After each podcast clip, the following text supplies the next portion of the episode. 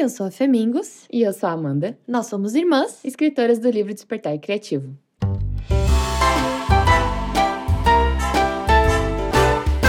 Episódio passado, a gente terminou falando um pouquinho sobre a frustração de aprender algo novo.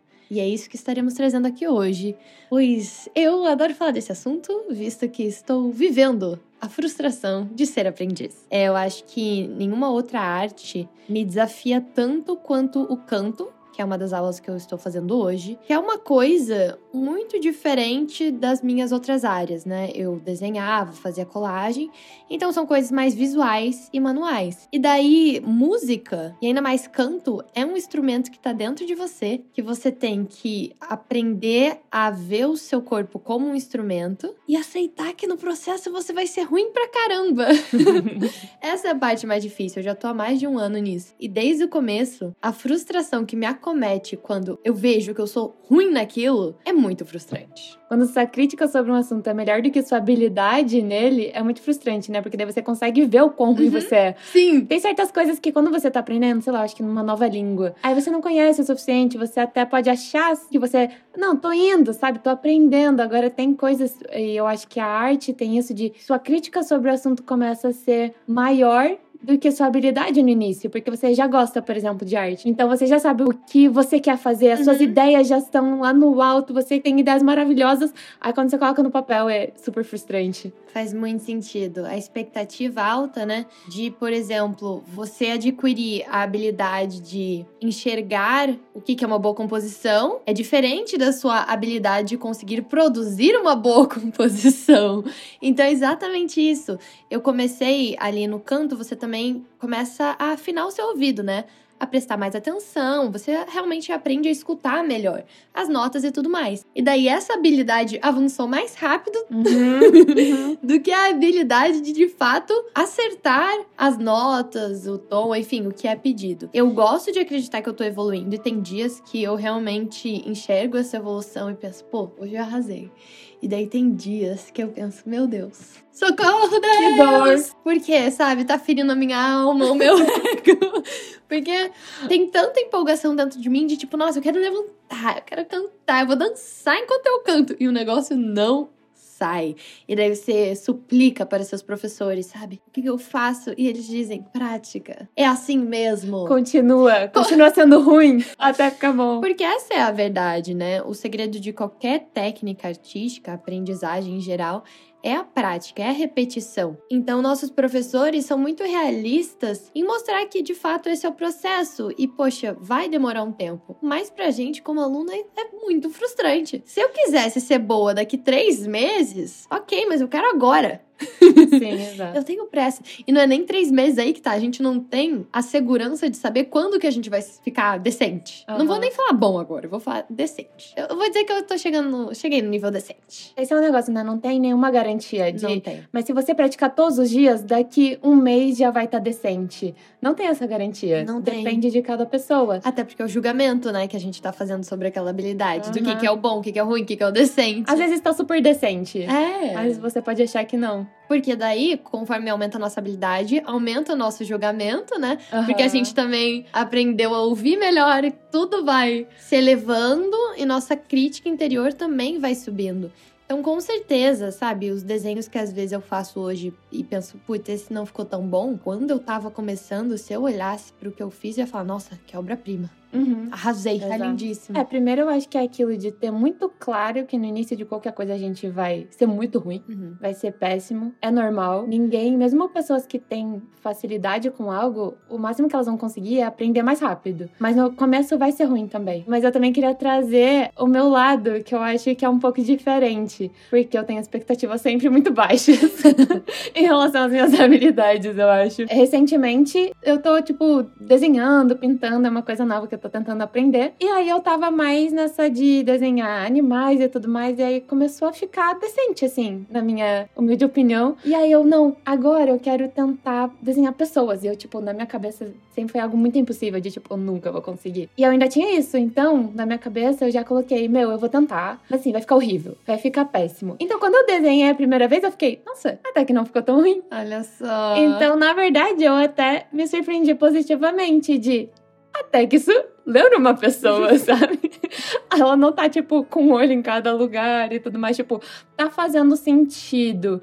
E aí, agora eu acho que. Hoje eu fiz, eu acho que foi a terceira pintura, assim, de pessoa. E eu fiquei, nossa, legal. E eu acho que justamente porque as, a minha expectativa eu já coloquei ela, tipo, meu, isso é algo novo. Vai ficar horrível. A pessoa já é uma coisa difícil de desenhar e pintar. Então, eu olhei eu já, ah, legal. Então eu acho que isso me motiva a continuar, sabe? Com certeza. Mais um dia que o segredo da vida é baixar suas expectativas. E uma coisa que você falou também me lembra que o aprendizado não é linear. Nem sempre a gente vai subir. Exato. Né? Pode super estacionar durante um bom tempo. Ou um desenho que você vai fazer e você vai adorar e o seguinte você não vai gostar. É, foi o que aconteceu. É super possível. E da mesma forma, pô, tá cantando, daí num dia eu vou lá e acerto. Daí na aula seguinte, cara, não tô bem, não Uhum. aqueceu direito, seja o que for. Tô ali com a mente em outro lugar, sai muito pior. E, e também aceitar isso, porque a gente aprende uma produtividade, né, industrial, de que as coisas sempre vão crescer, que é sempre maior, é sempre melhor. Uhum. E o ser humano não. Ele é orgânico, ele tem fases. Depende do dia, realmente, do seu humor. E, em geral, de muitos bloqueios mentais também. E é isso que eu tenho reparado muito em mim e nos meus colegas, de como a única coisa que nos impede de aprender é a nossa própria mente. São várias coisas diferentes que eu noto. Uma delas é teimosia, porque para mim o canto é uma coisa muito abstrata. Como não tem como o professor pegar sua mão e mostrar, ó, aqui ó, a tua traqueia. Não, tá dentro do seu corpo. É muito sobre sensação. Então a gente tem que confiar nas técnicas que eles falam. E daí, às vezes, eu tinha nesse começo uma teimosia de, ai, mas acho que vai ficar melhor assim. Se eu fizer assim, porque eu acho que vai ficar melhor, porque, porque eu não quero passar vergonha. Não tava confiando. E eu só comecei a evoluir quando eu me entreguei realmente aquele processo e falei: Meu, eles sabem o que eles estão fazendo, eu vou fazer exatamente o que eles estão dizendo, mesmo que na minha cabeça não faça sentido. O que, que é? A gente canta e a gente tem que contrair um lugar no abdômen, bem específico, e o resto não pode. Daí também tem os músculos das costas, tem que, tipo, juntar os ombros para trás e abaixar. E parecia no começo para mim, que achava que era só sobre a voz e garganta, na minha ignorância, que eu pensava, ah, esse é um opcional. Legal, mas não quero. Ah, não, bacana, daqui dois anos eu pego essa parte. Uhum. E não, daí hoje eu entendo que eles estavam dando passo a passo, não era uma sugestão. não era uma coisa, ali não era abstrato, ali era bem prático e direto. É isso, isso. E outra coisa, como os grandes artistas, cantores, por exemplo, fazem tudo parecer muito natural, eu achava que um belo dia ia ficar natural. Que eu ia aprender a cantar e eu ia desligar todos os meus neurônios, soltar minha voz ia ser sempre lindo. E daí os professores falaram: não, nunca fica natural. Fica mais fácil, Uhum. é um hábito, mas não é natural, porque é uma técnica. E eu pensei, claro, faz todo sentido. Assim como desenhar. Pra mim, agora já é uma coisa muito mais fácil do que já foi. Mas não é natural de no sentido, eu vou pegar meu lápis, eu não vou nem olhar, nem pensar e vai sair perfeito. Não. Uhum. Eu vou ter que usar a técnica que eu aprendi durante todos esses anos. E é a mesma coisa, mas é engraçado, né? Que, que a gente tem essas noções e que a gente carrega sem perceber. Daí tem um- várias coisas que eu só aprendi quando, tipo, dois ou três professores diferentes me explicaram a mesma coisa. Uhum. Então foi me falado uma vez, muitos meses atrás. Eu achei que tinha aprendido. Ainda não. Eu vi outra pessoa repetindo. Começou a fixar no meu cérebro. Terceira vez, tá. Agora eu entendi que de fato essa informação eu preciso reter. É que às vezes você precisa ouvir de um jeito específico pra realmente Uhum. entender, né? Cada pessoa explica de uma forma também. Muito engraçado essas coisas. E eu comecei. É muito autoconhecimento. Por isso que hobbies são tão valiosos. Porque você tá estudando algo aparentemente despretensiosamente e você começa a enxergar seus próprios bloqueios. Que é esse tipo de coisa que é ver como, nossa, eu tenho aqui essa dificuldade de confiar, de me entregar ao processo, de passar vergonha.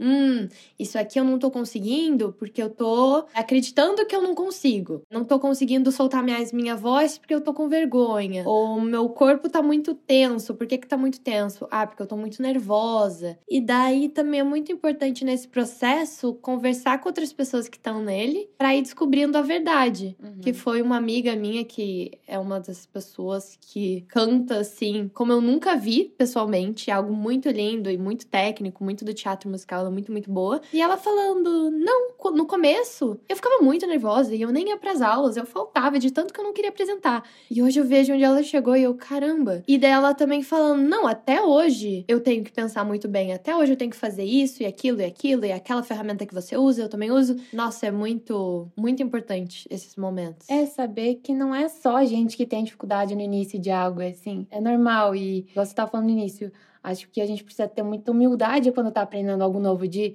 dizer, não sei, Uhum. perguntar, realmente ouvir o que as pessoas que sabem mais do que você estão falando e fazer, né? Sim. E também eu acho que a gente tem que saber o nosso jeito de aprender, né? Cada Uhum. pessoa aprende melhor de uma forma. Então você pode sim buscar a sua forma de aprender, mas você tem que ser muito humilde de saber tudo o que você não sabe. Ah, sim. Sabe? O primeiro passo é saber o quanto você não sabe. Uhum. E quanto mais você aprende, mais você sabe o quanto você não sabe sobre aquilo. Tem um estudo que estava falando sobre a questão da criatividade, assim, que um professor fez um teste, eu acho que era uma aula de fotografia. Uma parte da turma ele falou: tirem o máximo de fotos que vocês conseguirem. A nota vai ser relacionada à quantidade, então tirem várias fotos. E pro outro lado da turma era questão de você tinha que tirar uma foto e a avaliação ia ser em relação à qualidade daquela única foto. E aí a questão é qual dos dois lados que o professor encontrou as melhores fotos? Na verdade, foi no lado da quantidade. Porque no início a gente precisa mais dessa quantidade, porque daí a gente tá experimentando coisas diferentes, a gente tá aprendendo mais rápido.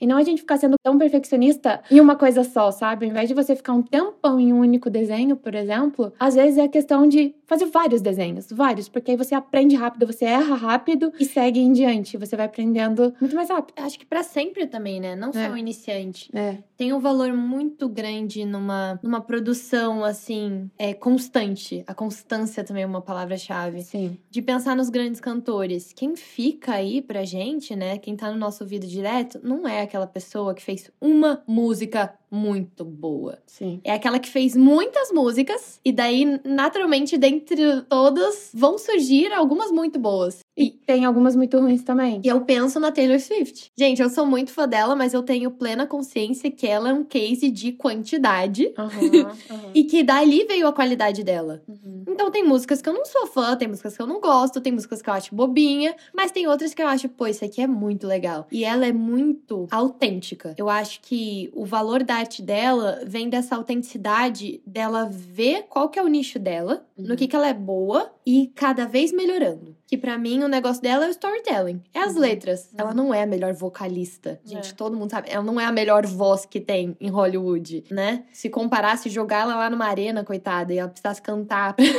pra sobreviver. pra sobreviver, sabe? Jogasse, sei lá, Adele, Mariah Carey, tem algumas pessoas com umas técnicas muito diferenciadas. E até pessoas desconhecidas que talvez tenham talento é, de voz assim melhor. Cantoras de igreja, É. eu acho que a Taylor Swift, coitada, ia estar em apuros. Mas o negócio dela é que ela sempre fez letras que se conectavam muito com o público dela, Uhum. que eram extremamente pessoais, que contavam histórias, fiéis à narrativa, ela não tentou ser outra pessoa, ela tava falando do que ela conseguia, do que ela queria, sendo uma menina e defendendo ali o terreno dela, e cada vez sempre evoluindo. Se ela tivesse ficado parada nos primeiros sucessos, também não ia funcionar.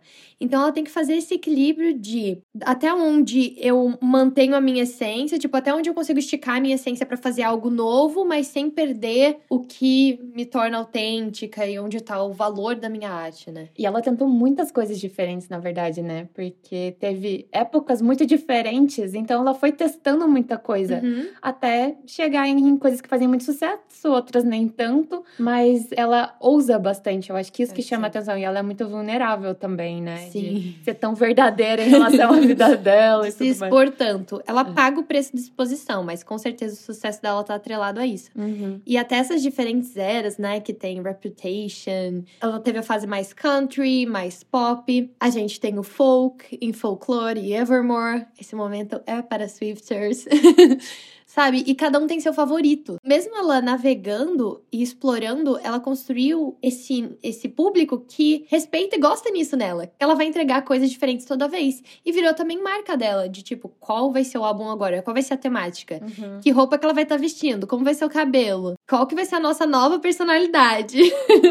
Baseada nas novas músicas. Então, poxa, que legal que ela conseguiu fazer tudo isso, né? Então, puxando para nossa realidade, né? Como que a gente pode aplicar mais essa questão da quantidade até a gente alcançar a qualidade das nossas criações, a gente está fazendo agora lá no nosso perfil arroba Empório Femingos, um exercício criativo que ele é inspirado no Inktober, o nosso é o Mingustober, que cada dia tem uma palavra para a gente criar. Então é um exercício para a gente ter sempre algo para criar todos os dias e aí a gente compartilha, consegue ver também o que as outras pessoas estão criando e ele é muito bom para isso. No final você vai ter evoluído de alguma forma porque você vai estar justamente colocando em prática, sem tentar a perfeição e sim a questão da prática mesmo. Todo ano a gente faz uma lista diferentes e o tema desse ano então é vintage. São coisas antigas, nostálgicas, memórias. São palavras de todos os tipos, algumas mais abstratas, sentimentos, emoções e outras mais figurativas mesmo para quem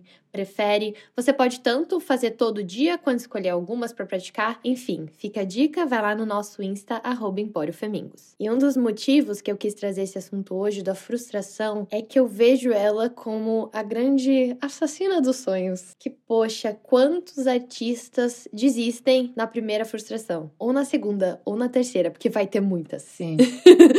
São muitas tentativas e muitas provações ali. E o verdadeiro criativo, artista, é apenas quem continua tentando. É isso. Essa é a qualificação que você precisa para se considerar um artista ou um criativo é continuar fazendo, criando, produzindo. E eu vejo por mim, vejo pelos meus colegas, nesses processos extremamente vulneráveis, que são essas artes performáticas, né? Que pensa teatro, canto, dança, tudo muito seu corpo, é muito vulnerável. Então, quando a gente se frustra, a gente se frustra muito, porque é o nosso corpo, é o nosso rosto, é tudo em jogo. Não tem como eu amassar o papel e jogar fora, igual uhum. fazer com desenho. Não sei, são. Cada um tem as suas relações diferentes, né? Mas se a gente deixa pegar muito no nosso ego, trava. Uhum. Destrói todo o processo. Porque daí, de vez a gente conseguir enxergar o que, que a gente fez de bom naquilo, a gente descarta todo esse processo e fala: não, deu tudo errado. E daí a gente vai jogando fora vários passinhos que a gente foi dando. E eu vi que eu tava caindo numa armadilha muito comum. Que é assim, me apresentar e como eu, eu errei, como eu sei que eu fiquei insatisfeita com o negócio, eu deixo estampado na minha cara de que eu errei e eu estou insatisfeita com o negócio. Daí eu me torno aquelas pessoas que fica. A pessoa vem falar: Nossa, Fernanda, adorei o que você fez. E eu ia falar: Ai, não, mas ficou horrível ficou uma merda. Não, eu falei. Eu tava caindo nesse buraco. Que uhum. muitos de nós caem. Que é natural, assim. Mas que de fora não é legal, né? Uhum. Acaba se tornando alguém que puxa para baixo, que não sabe aceitar um apoio, um incentivo, que vai se podando e cortando seu próprio processo. E que, em geral, não sei, acho que vai se tornando desagradável mesmo. Porque não é fácil as nossas inseguranças, mas a gente não se ajuda também nos jogando para baixo dessa forma. E daí, da visão dos colegas, isso também acontecia de, poxa, às vezes ver alguém que eu achei que foi muito bem e a pessoa fica muito braba. Nossa, eu fui muito mal. E eu pensar comigo, poxa, Russia. Mas se aquilo é, é. ruim, então uhum. e o meu? Pera, será que eu tô fazendo tudo errado? Se a gente começa a colocar esse julgamento sobre a gente, a gente também acaba disseminando ali nos outros, no ambiente. E de repente, de vez ser um lugar de experimentação, vira um lugar de comparação, né? Uhum. De tipo, putz, se aquilo ali é o que ele acha ruim, o que eu vou fazer agora vai ser péssimo. Você pode tanto matar sua própria motivação quanto a dos outros, né? Sim. E também quando você não aceita um elogio, você quase que tá falando pra pessoa, não, você tá errado em me elogiar. Tipo, Nossa. por que você tá achando isso bom? É verdade. Né? A pessoa diz, nossa, foi incrível. Você, não, que coisa horrível. A pessoa tá te dizendo que ela gostou. Se pra você é você encontrou dela. defeitos, aí é alguma coisa. E a pessoa não tá dizendo que foi perfeito, ela tá dizendo que foi bom, né?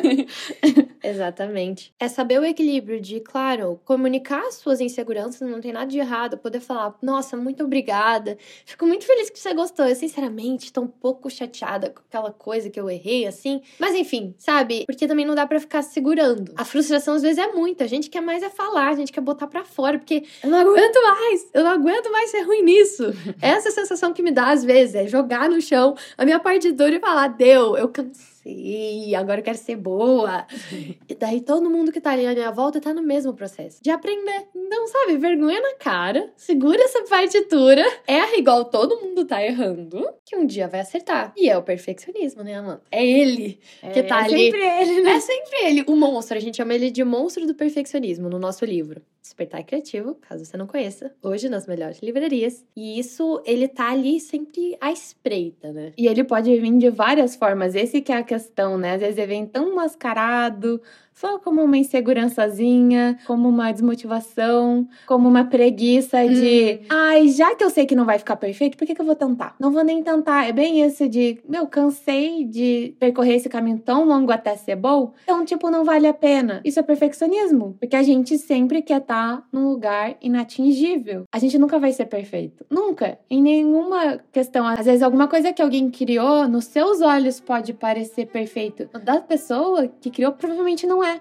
E ela vê todos os defeitos. Então, a gente tem que saber que dificilmente a gente vai chegar nesse momento onde a gente vai ficar completamente feliz e satisfeito com as nossas criações ou com o nosso desempenho, nossas habilidades, porque aí a gente sempre, igual você falou, a gente sempre vai estar enxergando um passo à frente do que a gente ainda tem para aprender. Mas é isso que a gente tem que reconhecer, de que sempre vai ter o que aprender, mas olha a nossa evolução, olha onde a gente já chegou, olha onde a gente começou. E olha as pessoas que estão começando, como elas estão te vendo. Você também é uma inspiração para muitas pessoas, então vamos tentar segurar esse perfeccionismo, saber que ele tá ali é muito importante, né? Saber reconhecer. E no nosso livro a gente fala bastante sobre isso, sobre identificar as várias facetas, né? Uhum. Só saber que ele tá ali já é o primeiro passo, porque daí você entende não é só a insegurança, não é só medo, não é só. É o perfeccionismo. Ele tá sempre ali. E uma das máscaras mais mirabolantes que eu já vi o perfeccionismo usar, que demorou até eu enxergar esse lado, é a procrastinação. Que você falou um pouquinho ali da preguiça. Que muita gente fala, ai, Fê, mas eu sou assim, eu procrastino.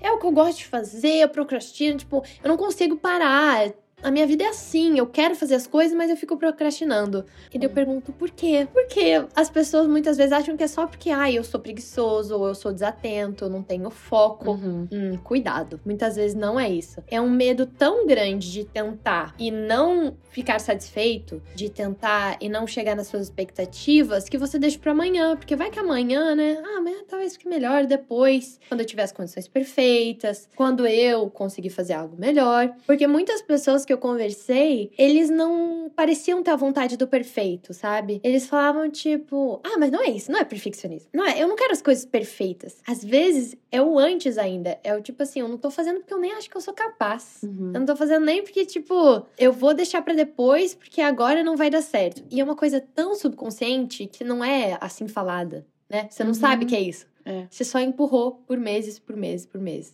Acabei de pensar aqui em algumas coisas que eu estou empurrando por meses a meses a meses. Ó Deus, por quê? A terapia em podcast sempre volta.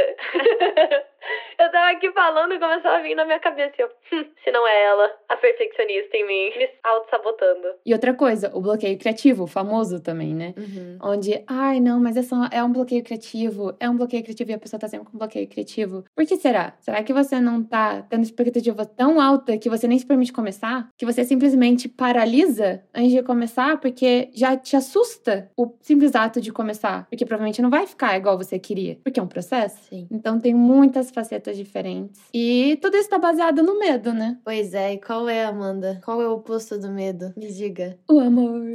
Cara, é isso. Se você ler o nosso livro, você já sabe disso. Que o jeito de combater o medo é um amor. O que nos distancia, o que nos segura para trás é o um medo. E o amor é aquilo que aceita, que abraça, que envolve, que tenta, que experimenta, que se joga, que tá sempre aberto. Então, o que, que é maior? O seu medo de fazer arte e não ficar bom? O seu medo de falhar? Ou é maior o seu amor pela arte? Uhum. O seu amor por tentar? O seu amor por ter uma vida criativa? Ou até seu amor pelo processo, né? É aquilo da gente valorizar mais o processo de por que, que eu pinto? Por que, que eu desenho? É para ser uma grande artista? Não, é porque me faz bem. Então, esse que deve ser o foco para cada um, né? Qual que é seu foco? O que, que é mais importante para você? O processo ele tem que ser aproveitado, senão já não é mais um hobby, né? Uhum. Se você não tá gostando do processo e só o resultado importa, daí já tá mais relacionado ao trabalho, né? Onde aí realmente o resultado importa. Agora, se é seu hobby, se é algo que você tá aprendendo, o processo precisa ser relaxante, você precisa aproveitar e até acaba sendo tipo muito terapêutico quando você consegue aproveitar, né? E normalmente você vai vai ter um relacionamento com o seu resultado muito melhor. Uhum. Porque um bom processo vai te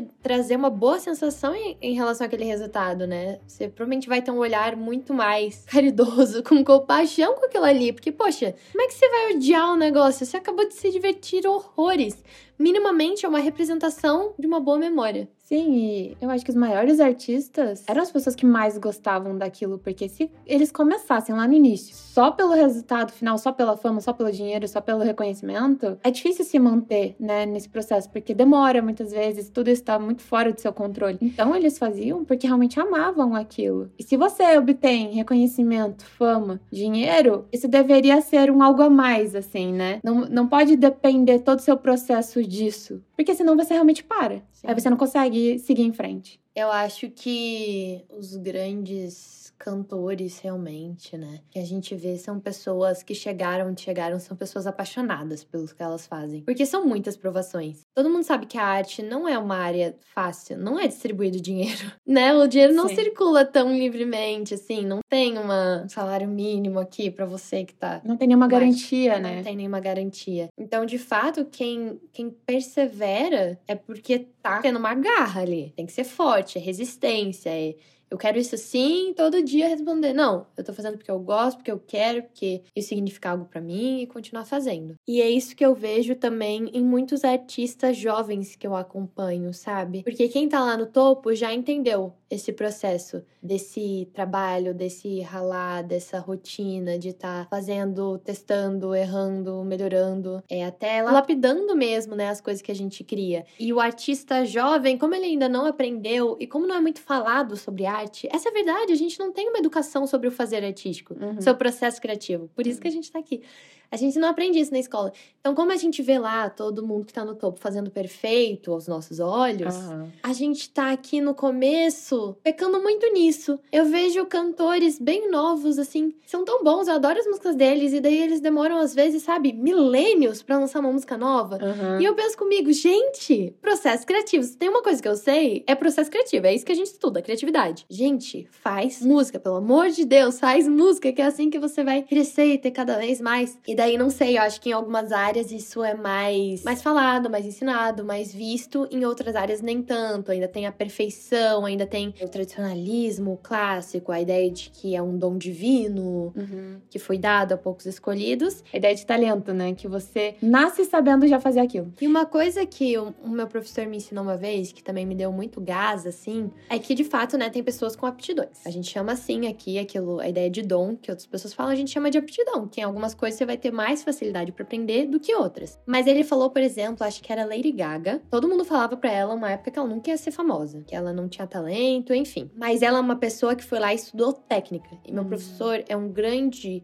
defensor da técnica. Uhum. Porque ele falou: no momento que você vai ficar nervosa, não importa qual é o seu talento, você vai perder isso. Mas quem tem técnica sabe o beabá, o passo a passo. Vai usar a razão e vai conseguir. E daí ele mostrou vídeos uma vez, de fato, é, eram de algumas cantoras famosas cantando o hino americano, porque é uma música muito difícil. Uhum. E ele mostrando como várias delas, que são cantoras incríveis, erravam. Por quê? Porque é um- uma música difícil, é um ambiente muito estressante, é no meio de um estádio, milhões de pessoas. Elas também ficam nervosas, elas também são humanas. E chegou lá e a Lady Gaga arrasou.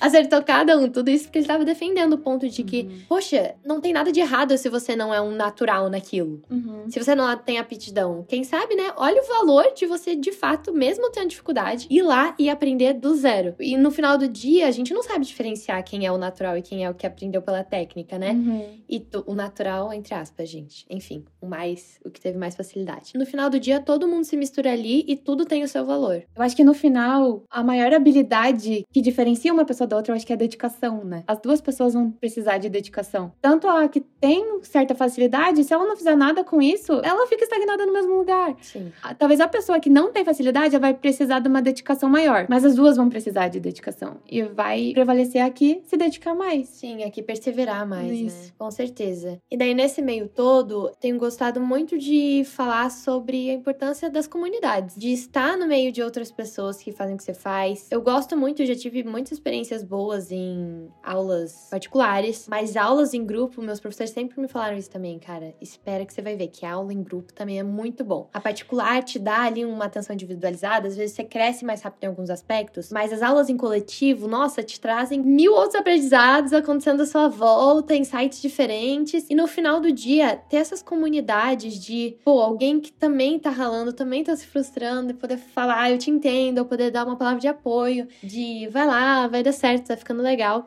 A gente sempre tentou fazer isso na Empório, né? Sim. Desde o primeiro Mingostober era muito sobre isso, era sobre posta pra gente poder comentar.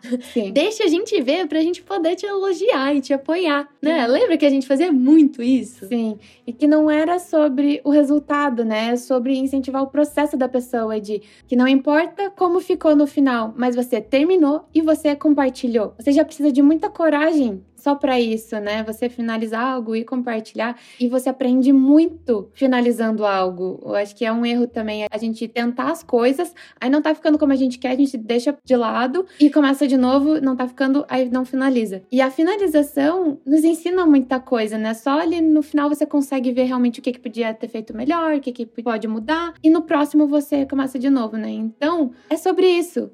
Começar, continuar, perseverar, mesmo que não esteja ficando tão bom quanto você imaginava finalizar, você aprendeu com aquilo, no próximo você já vai fazer melhor, enfim, é o processo de aprendizado. Sim, eu acho que eu sou uma prova viva disso também. De como, às vezes, vale a pena compartilhar, mesmo que a gente não tenha achado que ficou tão bom. Uhum. Porque tudo que a gente faz tem algum valor. E as pessoas certas sabem observar aquele valor e, e pontuar para você. Poxa, isso aqui, aquilo ali em específico que você fez ficou muito legal. E não precisa, gente, ser de um jeito assustador e descarado. Vou contar para vocês. Quando eu comecei a desenhar, com uns 14 anos assim, eu fiz uma conta no Instagram que eu não conhecia ninguém, ninguém me conhecia. Comecei a seguir só outros artistas, mais ou menos na minha idade, páginas de desenho, assim. E ali eu conseguia postar, porque eu era anônima. E não tem problema em ser anônima. E a gente até fala isso no nosso livro também. A gente incentiva você achar o seu caminho, o que você tiver que fazer para poder continuar esse processo. De, sabe, ir buscar comunidade e buscar feedback. É muito legal. Então eu lembro que tinha comentários super legais, eu ficava feliz, sabe? Dá um apoio. A gente não foi feito para viver isolado. É. E o artista também não, poxa. E daí eu ia lá e comentava no dos outros também, aquela coisa do, do trocar. E quando eu comecei a fazer vídeos na internet, os meus vídeos também não eram bons, ao meu ver de hoje. E na época eu também não achava eles bons, não. Mas era o que eu conseguia fazer. E eu queria tanto fazer aquilo que eu postava, porque eu logo no começo eu já criei um compromisso, que era postar toda semana, acho que na época. Eu sabia que para crescer tinha que ser assim. Então, mesmo eu não achando que tava muito bom, eu tinha o prazo. Prazo é muito importante, gente. Sim. Que era, eu preciso ter constância, eu preciso postar toda semana. Não gostei muito como ficou. Vou jogar isso, vou tentar esquecer, vou engolir o choro e vou pro próximo. E eu lembro que na época, meu intuito sempre foi muito, imagina, eu era novinha, 18, 19 anos. É, sempre foi compartilhar o que eu sabia. E eu sempre fui muito sincera. Então eu tava ensinando desenho quando eu ainda não sabia desenhar tão bem. Gente, eu ensinava coisa que eu ensinava tutorial do Musical, que hoje eu vejo e acho uns vídeos horrível, tipo, todo torto.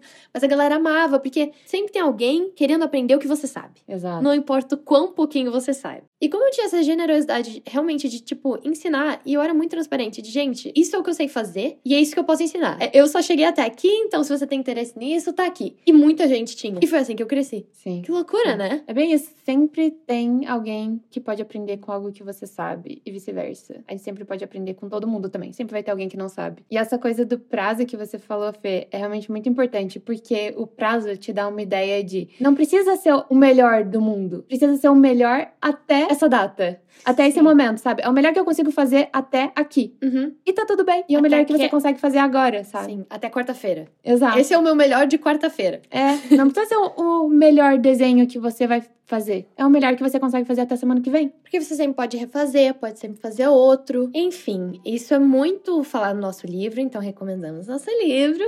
E também, já falamos aqui várias vezes, mas é nosso trabalho, é nosso foco do momento, então a gente sempre vai trazer aqui de novo, que é a Empório, que é nossos materiais de colagem, que foram feitos para isso, para cortar esse caminho da frustração e trazer um material que fosse te trazer a maior paz ao criar, o maior prazer possível. Que é realmente um material muito fácil de usar para qualquer um iniciante, quem já é mais avançado. É só destacar, recortar e colar. A colagem é muito amigável, ao mesmo tempo que dá muitas possibilidades de você ser criativo, pensar fora da caixa, misturar outras técnicas artísticas, tipo desenho, o que você quiser pensar, você consegue misturar. Então não deixem de conhecer nosso site, femingos.com.br. Nós produz, acabamos de lançar, não é mesmo, Amanda? Um novo livro de recortes, volume 4. 4, Vintage. Então, esse novo livro de recortes traz ainda mais opções para você criar. A gente traz exatamente o que a gente gosta de usar, o que a gente acha que pode facilitar o processo para você. Então é só você entrar no site, olhar tudo, escolher o que mais vai te inspirar e ajudar ali naquele momento. O site é femingos.com.br. Se você quiser mandar um e-mail pra gente, nosso e-mail é emporio.femingos.com.br. E é isso, gente. Nos vemos nos próximos episódios. Pode mandar e-mail pra gente ou colocar aqui na caixinha que eu vou deixar no Spotify, nos contando um pouquinho como é esse processo. O que, que te frustra na arte. Então, até semana que vem. Até! Tchau!